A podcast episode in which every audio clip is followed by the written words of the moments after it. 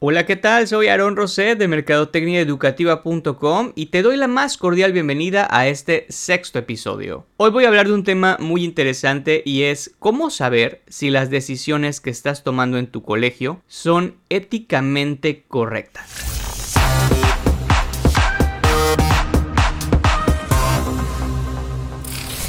En el marketing educativo existe un marco de ética y es que los colegios siempre tomamos decisiones siguiendo dos tipos de necesidades.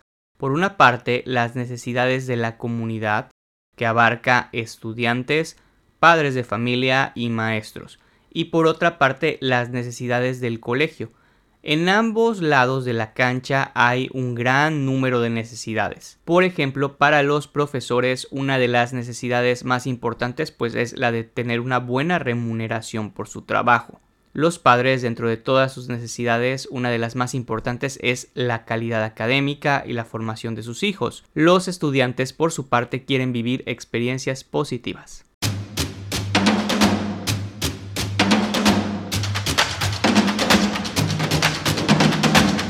Vámonos ahora con seis preguntas que pueden ayudarte a evaluar la decisión que estás a punto de tomar como directivo de un colegio. Primera pregunta. ¿La decisión ayudará a mejorar la calidad del proceso enseñanza-aprendizaje? Cuando un colegio tiene problemas económicos suele tomar decisiones que a veces afecta a la calidad del proceso enseñanza-aprendizaje. Una de estas sería despedir a maestros con experiencia y con un buen currículo por contratar a otros profesores que por no tener tanta experiencia pues son más económicos para la institución. Otra es cancelar materias, cancelar talleres o comprar materiales para los talleres o las clases de menor calidad. Todo esto aparentemente insignificante tiene una repercusión muy negativa sobre la calidad de la enseñanza. En todos estos casos la decisión es incorrecta.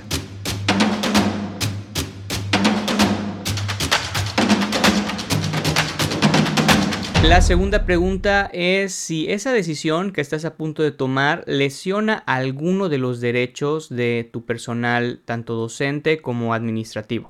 Pues obviamente la reducción de sueldos, el eliminar prestaciones daña severamente los derechos, pero también no solo lo económico, lo que tiene que ver con el clima laboral, la salud mental, el abuso de los colaboradores, el exceso de trabajo, el no respetar sus tiempos de salida, todo ese tipo de detalles están en perjuicio de los intereses y son decisiones negativas para cualquier institución.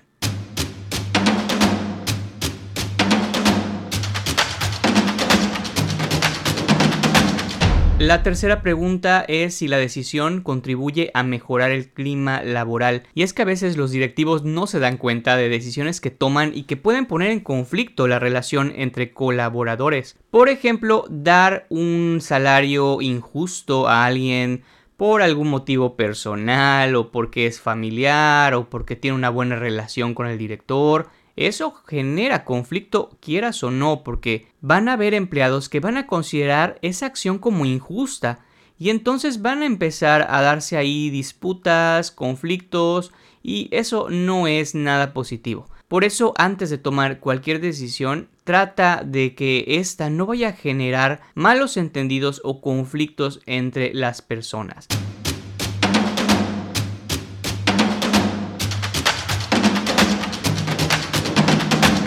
La siguiente pregunta nos hace reflexionar si la decisión está ayudando a que las personas tengan una opinión más favorable del colegio, sobre todo la opinión de alumnos y de familiares que son las más importantes para ti. Si lo que vas a hacer, lejos de ayudar a que hablen mejor de tu escuela, va, a generar que hablen pestes, que la critiquen, si tú ya lo sabes, pues ¿por qué lo haces? No, no tomes esas decisiones porque pues están fuera de toda lógica, pero a veces sorprendentemente hay directivos que pues siguen adelante con, con decisiones pese a que pues están conscientes de la consecuencia negativa y pues me imagino que habrán intereses que, que no tienen por qué estar por encima de la imagen institucional que debería ser lo más importante.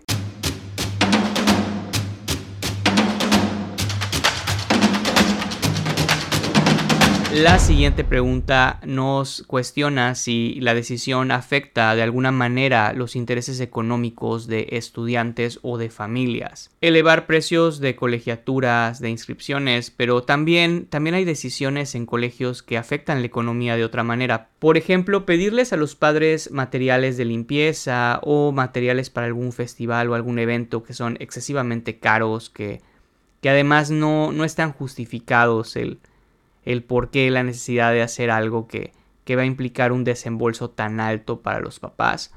Hay que tener mucho cuidado con esas decisiones porque al final la economía de los padres es parte de la tranquilidad de los hijos y si afectamos esos intereses pues podríamos tener un efecto muy negativo como por ejemplo que las familias decidan ya no continuar con nosotros.